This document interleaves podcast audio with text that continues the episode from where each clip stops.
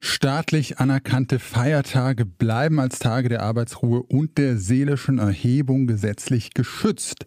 So stand es schon 1919 in der Weimarer Verfassung und so wurde es dann auch in unser Grundgesetz übernommen. Diese Woche, da steht uns mal wieder so ein staatlich anerkannter Feiertag bevor. Am 3. Oktober, da wird der Tag der deutschen Einheit gefeiert. Das bedeutet dann also Arbeitsruhe und ja, seelische Erhebung, wie auch immer man das auslegen mag. Allerdings fällt dieser Tag dieses Jahr auf den Sonntag und deswegen können sich die meisten Menschen da wohl nicht über einen zusätzlichen freien Tag freuen.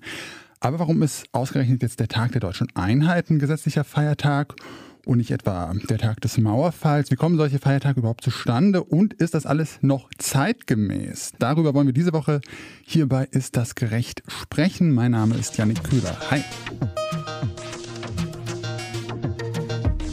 Ist das gerecht? Der Podcast über aktuelle Urteile und Grundsatzfragen der Rechtsprechung mit Achim Dörfer. Ja, ihr habt es wahrscheinlich schon an meiner Stimme erkannt, dass hier heute nicht Rabea Schlotz spricht. Krankheitsbedingt vertrete ich sie heute mal ausnahmsweise. Mein Gesprächspartner, der ist aber derselbe hier wie immer bei Ist das gerecht? Ich habe unseren Rechtsexperten, den Rechtsanwalt Achim Dörfer in der Leitung. Hi Achim. Hallo Janik. Ja, Achim, wie gesagt, es geht ähm, heute hierbei ist das Gerecht um Feiertage. Am Sonntag, da wird ja der Tag der deutschen Einheit gefeiert. Und das ist ja auch ein ja, sehr besonderer Feiertag. Es ist nämlich der einzige gesetzliche Feiertag, der im Bundesrecht verankert ist. Also der einzige Feiertag, der vom Bund festgelegt wurde und dann verpflichtend für alle Bundesländer gilt. Das ist aber jetzt ja nicht die Norm, ne, Achim? Richtig, die Norm ist, dass das Ganze äh, ländermäßig festgelegt wird. Hm, das werden ähm, alle kennen, die vielleicht grenzüberschreitend über eine Landesgrenze hinweg arbeiten, dass es da durchaus Tage gibt, wo ich zur Arbeit muss, obwohl mein Nachbar das nicht muss, weil nämlich immer dann der Feiertag dort gilt, wo der Arbeitsplatz ist. Also grundsätzlich sind die Länder zuständig und die Länder ähm, machen das Ganze dann in Gesetzesform, wie jedes andere Gesetz auch, also ein richtiges Parlamentsgesetz, in dem dann jeweils die Feiertage für das jeweilige Bundesland festgehalten sind. Mhm, ja, ich kenne das auch. Ich habe ja auch in verschiedenen Bundesländern schon gelebt und gearbeitet und war dann hier auch in Sachsen ganz überrascht, dass dann plötzlich an einem Tag, an dem ich das bisher gar nicht kannte, äh, plötzlich frei ist und die Supermärkte zu haben. Ähm, neun Feiertage gibt es allerdings, die in allen Bundesländern gelten und dann noch so einige Feiertage, die es nur in manchen gibt. Äh, in Berlin zum Beispiel seit 2019 der Internationale Frauentag, am 8. März ein Feiertag. Also das ist auch alles nicht in Stein gemeißelt. Diese gesetzlichen Feiertage, die äh, ändern sich auch, da kommen neue hinzu, alte werden abgeschafft. Jetzt wäre meine Frage, wie kommen die denn so genau zustande eigentlich, diese Feiertage? Also wie ist da so der parlamentarische Weg, das parlamentarische Verfahren von jetzt äh, der Idee bis zum fertigen Feiertag quasi? Ja, ich würde vielleicht sogar noch einen Schritt eher ansetzen, jetzt mal außerhalb des Juristischen. Ähm, wo kommt es überhaupt her? Also, ne, wer bestimmt das eigentlich? Wieso, du nannst jetzt den Internationalen Frauentag, hm, der in anderen Ländern landesweit ein Feiertag ist, schon seit vielen Jahrzehnten. Hm, ist bei uns nur in einem Bundesland oder wir kennen das auch vom Internationalen Kindertag, der ist auch nur in Thüringen ein Feiertag. Also es geht ja diesem Gesetzgebungsverfahren erstmal eine, ein gesellschaftlicher Wille voraus. Ähm, die Geschichtsforscherin Aleida Assmann hat das in ihren Büchern immer wieder sehr schön geschildert mit ihrem Mann auch zusammen, der auch Professor ist, ähm, dass es in Gesellschaften so Mythen gibt, die sich gemeinsam herausbilden. Also ähm, Auffassungen, die, wie man gemeinsam quasi die Geschichte des eigenen Landes erzählt. Und diese Mythen sind natürlich, und deswegen passt das oftmals nicht mehr so in die, richtig in die heutige Zeit, dazu kommen wir sicherlich auch, die sind natürlich sehr stark mehrheitsgeprägt. Also es gibt quasi so ein Bedürfnis, einen bestimmten Tag zum Feiertag zu machen, hm, weil sehr viele Leute denken, das wäre jetzt mal wichtig, das Ganze ein bisschen höher zu halten. Und äh, dann nehmen das Abgeordnete auf und äh, tragen das in ihre Fraktionen und dann einigt man sich äh, so im Landesparlament und gießt das Ganze in Gesetzesform, wie jedes andere Gesetz auch.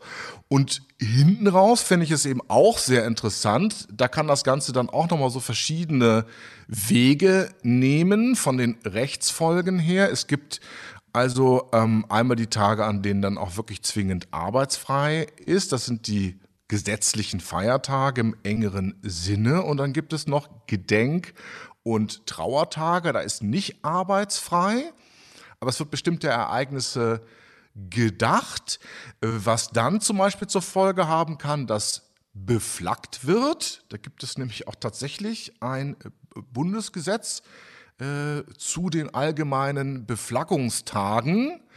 Ähm, da gehört im Übrigen der jetzt kommende dritte Zehnte auch dazu. Das kennen wir vielleicht alle. Wir fahren morgens mit dem Fahrrad aus dem Haus und auf einmal hängen da überall so Flaggen. Und wir wissen gar nicht warum. Das ist gesetzlich geregelt tatsächlich, wann da beflaggt werden muss und wie beflaggt werden muss. Halbmast und dann in welcher Reihenfolge auch beflaggt werden muss.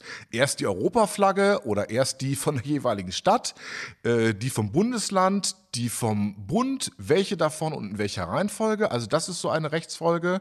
Und dann kennen wir auch bei teilweise bei den Feiertagen, teilweise aber auch nur bei den stillen Gedenktagen, die nicht arbeitsfrei sind, ähm, dass da bestimmte Tätigkeiten verboten sind. Ne? Wir kennen diese Tanzverbote, die sind immer besonders lustig, aber zum Beispiel auch Waschanlagen dürfen da nicht betrieben werden oder ich darf nur Gartenarbeit machen, die sehr leise ist oder ich darf nur Lebensmittel ähm, transportieren, die schnell verderblich sind oder Milchprodukte.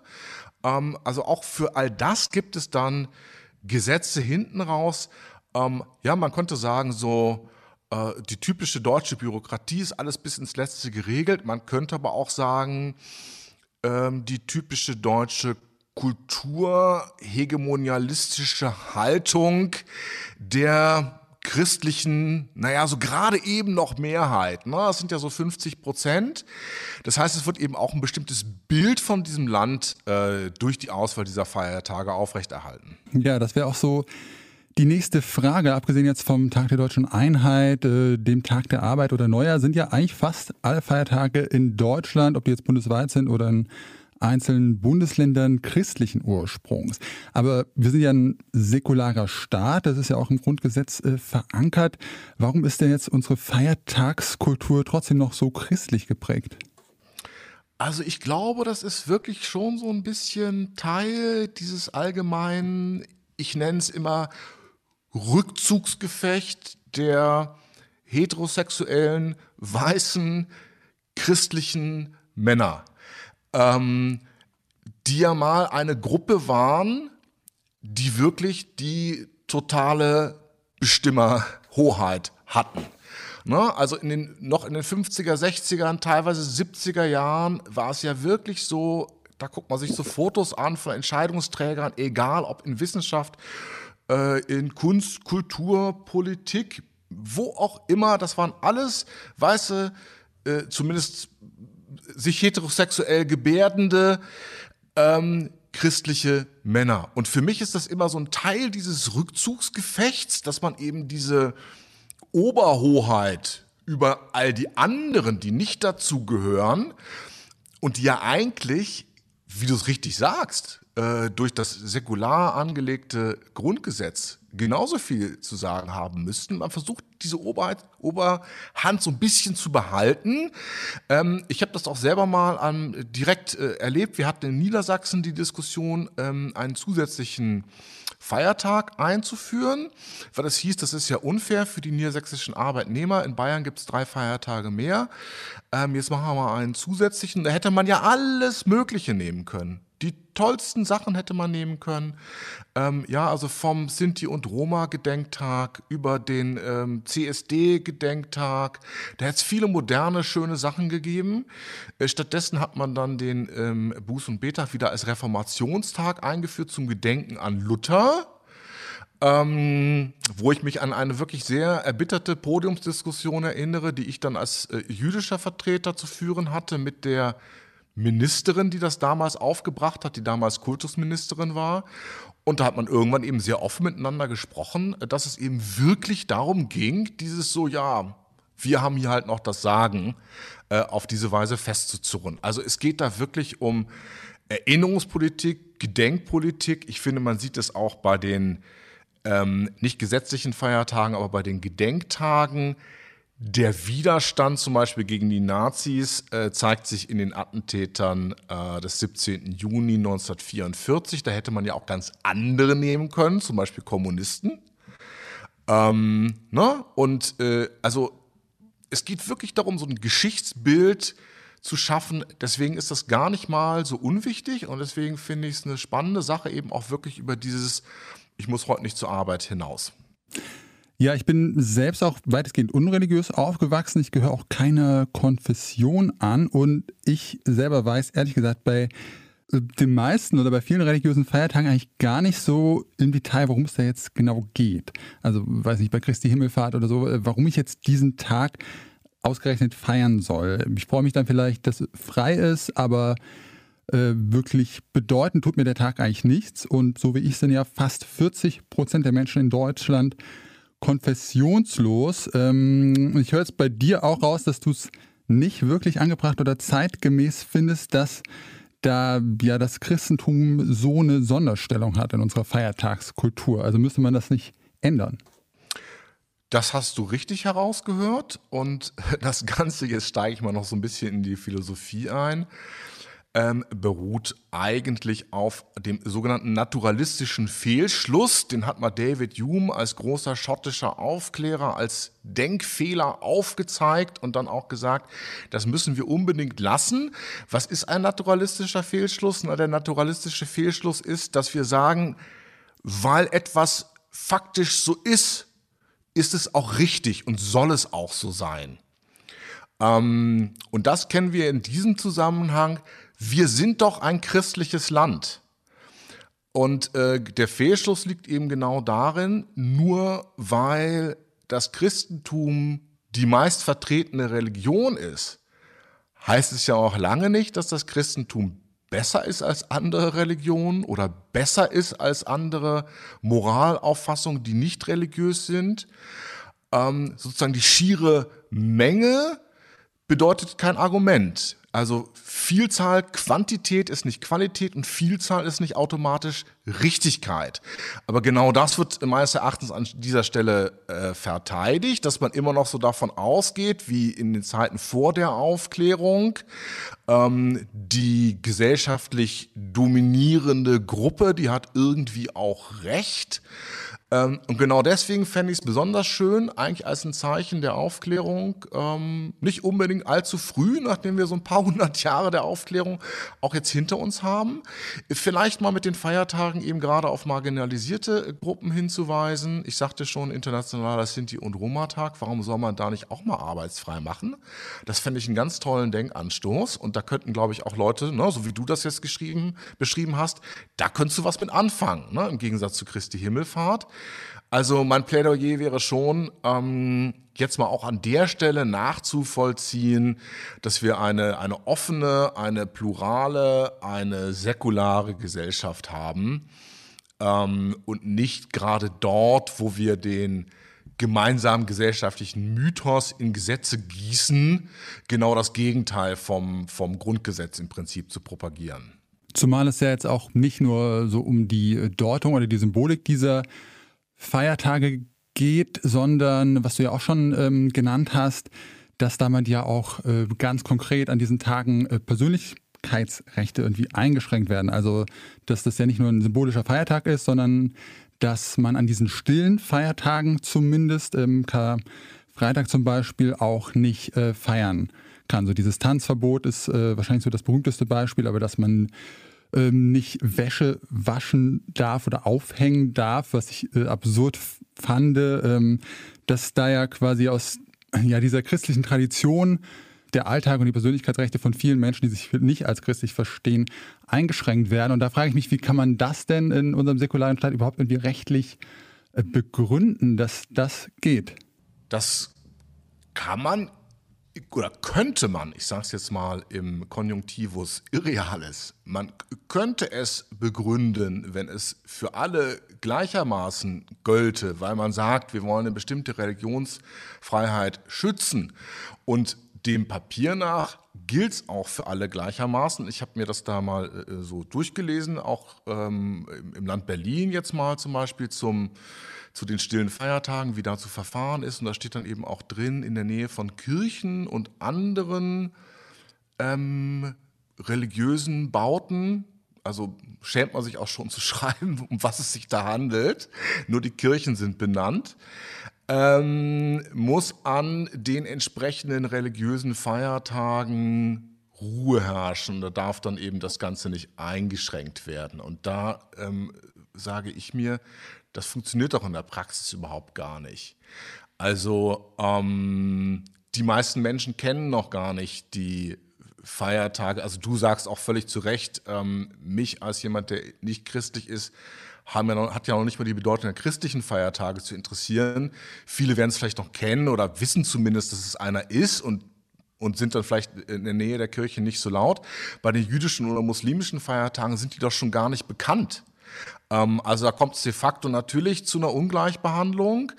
Ähm, zumal ja zum Beispiel, was die Moscheen angeht, die ja vielfach äh, traditionell zunächst mal auch in Industriegebieten sich zum Beispiel angesiedelt haben, weil man äh, eine niedrige Miete brauchte, weil es eben nicht so eine starke staatliche Alimentierung oder einen Jahrtausende alten Grundbesitz gab. Und ähm, da ist es also überhaupt nicht denkbar, dass man sagt, äh, nebenan die Blechpresserei, die ähm, muss jetzt zumachen und still sein, weil muslimischer Feiertag ist. Also es kommt zu einer ganz starken faktischen ähm, Ungleichbehandlung und ja, da ähm, funktioniert es dann eben nicht. Wenn man die Religionsfreiheit wirklich durchschlagen lassen wollte auf diese Verbote, müsste es für alle gelten, weil es faktisch für alle nicht durchsetzbar ist. Ähm, der, finde ich, ist es auch dann für die Mehrheitsreligion eigentlich nicht zu rechtfertigen, jedenfalls nicht juristisch, was ja nicht heißt, dass wir nicht auch alle zusammen anständige und gute Menschen sein können. Und natürlich, so wie wir in der Nähe zum Beispiel oder auf Friedhöfen ruhig sind, äh, einfach mal ein bisschen ruhig sind in der Nähe von Kirchen, aber dann sinnvollerweise auch in der Nähe von Moscheen, Synagogen, buddhistischen Tempeln und so weiter und so weiter. Also ich würde das eher in den Bereich der, der Höflichkeit, des Anstands, der Sensibilität ähm, verorten, ne, als das Ganze eben dann rechtlich zu regeln und eine Ungleichbehandlung festzuzurren. Ja, diese Feiertage sind auch, wie schon angesprochen, alle nicht in Stein gemeißelt. In Berlin, da ist ja erst vor kurzem, ähm, 2019, ein neuer dazugekommen, der Internationale Frauentag. Ähm, ich sehe allerdings die gesellschaftliche Debatte gerade ehrlich gesagt nicht so, dass man die Feiertage, die wir haben, jetzt ähm, zurzeit nochmal so äh, überdenkt und da vielleicht äh, ein paar christliche Feiertage abschafft, dafür äh, säkulare Feiertage einführt oder ähm, vielleicht einen jüdischen oder einen muslimischen Feiertag gesetzlich verankert. Ähm, hast du, wie wäre da so zum Abschluss deine Einschätzung? Siehst du das irgendwie so in unserer Gesellschaft vielleicht kommen demnächst, dass es da nochmal eine größere Debatte gibt? Also ich finde zunächst mal, wir können das machen und wir sollten das auch machen. Und ähm, es sollte auch ruhig mal der Anstoß kommen mh, mm, aus, aus dem Raum der Politik. Äh, und zwar eben wirklich im Sinne von einer Gleichberechtigung verschiedener Bevölkerungsgruppen. Ähm, ich finde, die Zeit ist dafür eigentlich reif. Hm, denn skurrilerweise war es ja so, wenn ich mich erinnere, die letzte Abschaffung eines christlichen Feiertages, das war äh, zum, gerade der Buß- und Betag, den man dann wieder eingeführt hat. Äh, von wem ging das aus? Das ging von der Wirtschaft aus, weil die gesagt haben, ähm, wir brauchen einen zusätzlichen Arbeitstag. Sonst wird das ja alles zu teuer. Das waren also keineswegs äh, humanistische oder muslimische Gruppen, die gesagt haben, wir wollen das nicht mehr. Es ging von der Wirtschaft aus. Und da würde ich mal ein erst recht Argument bringen, wenn also sowas von der Wirtschaft ausgeht, die ja nun wirklich nicht durch die Religionsfreiheit geschützt ist. Hm, also ich habe noch nie gesehen, dass irgendwo kapitalistische Messen abgehalten wurden. Also dieser ganz hohe Schutz, den die Religion und die persönlichen Überzeugungen, auch keiner Religion anzugehören zum Beispiel, genießen, der steht ja der Wirtschaft gar nicht zu. Wenn selbst die so einen Feiertag abschaffen können, dann kann man das auch machen, weil man sich eben wirklich darüber einigt, ähm, wir wollen die Vielfalt unserer Gesellschaft langsam auch mal in Feiertagen abbilden. Also ähm, ich bleibe hier mal kämpferisch ähm, optimistisch gestimmt. Das sagt Rechtsanwalt Achim Dörfer. Wie entstehen gesetzliche Feiertage und warum ist unsere Feiertagskultur so christlich geprägt und ist das überhaupt noch zeitgemäß? Über diese Fragen habe ich mit unserem Rechtsexperten, Rechtsanwalt Achim Dörfer gesprochen. Danke dir erstmal für das Gespräch, Achim. Ich danke dir, Janik. Und das war's dann auch hier von uns von Ist das gerecht für heute. Alle Folgen von unserem Podcast könnt ihr euch natürlich gerne anhören auf detektor.fm oder der Podcast-Plattform eurer Wahl. Nächste Woche übernimmt dann hier wieder meine Kollegin Rabea Schloß. Ich bedanke mich sehr fürs Zuhören. Ciao und macht's gut.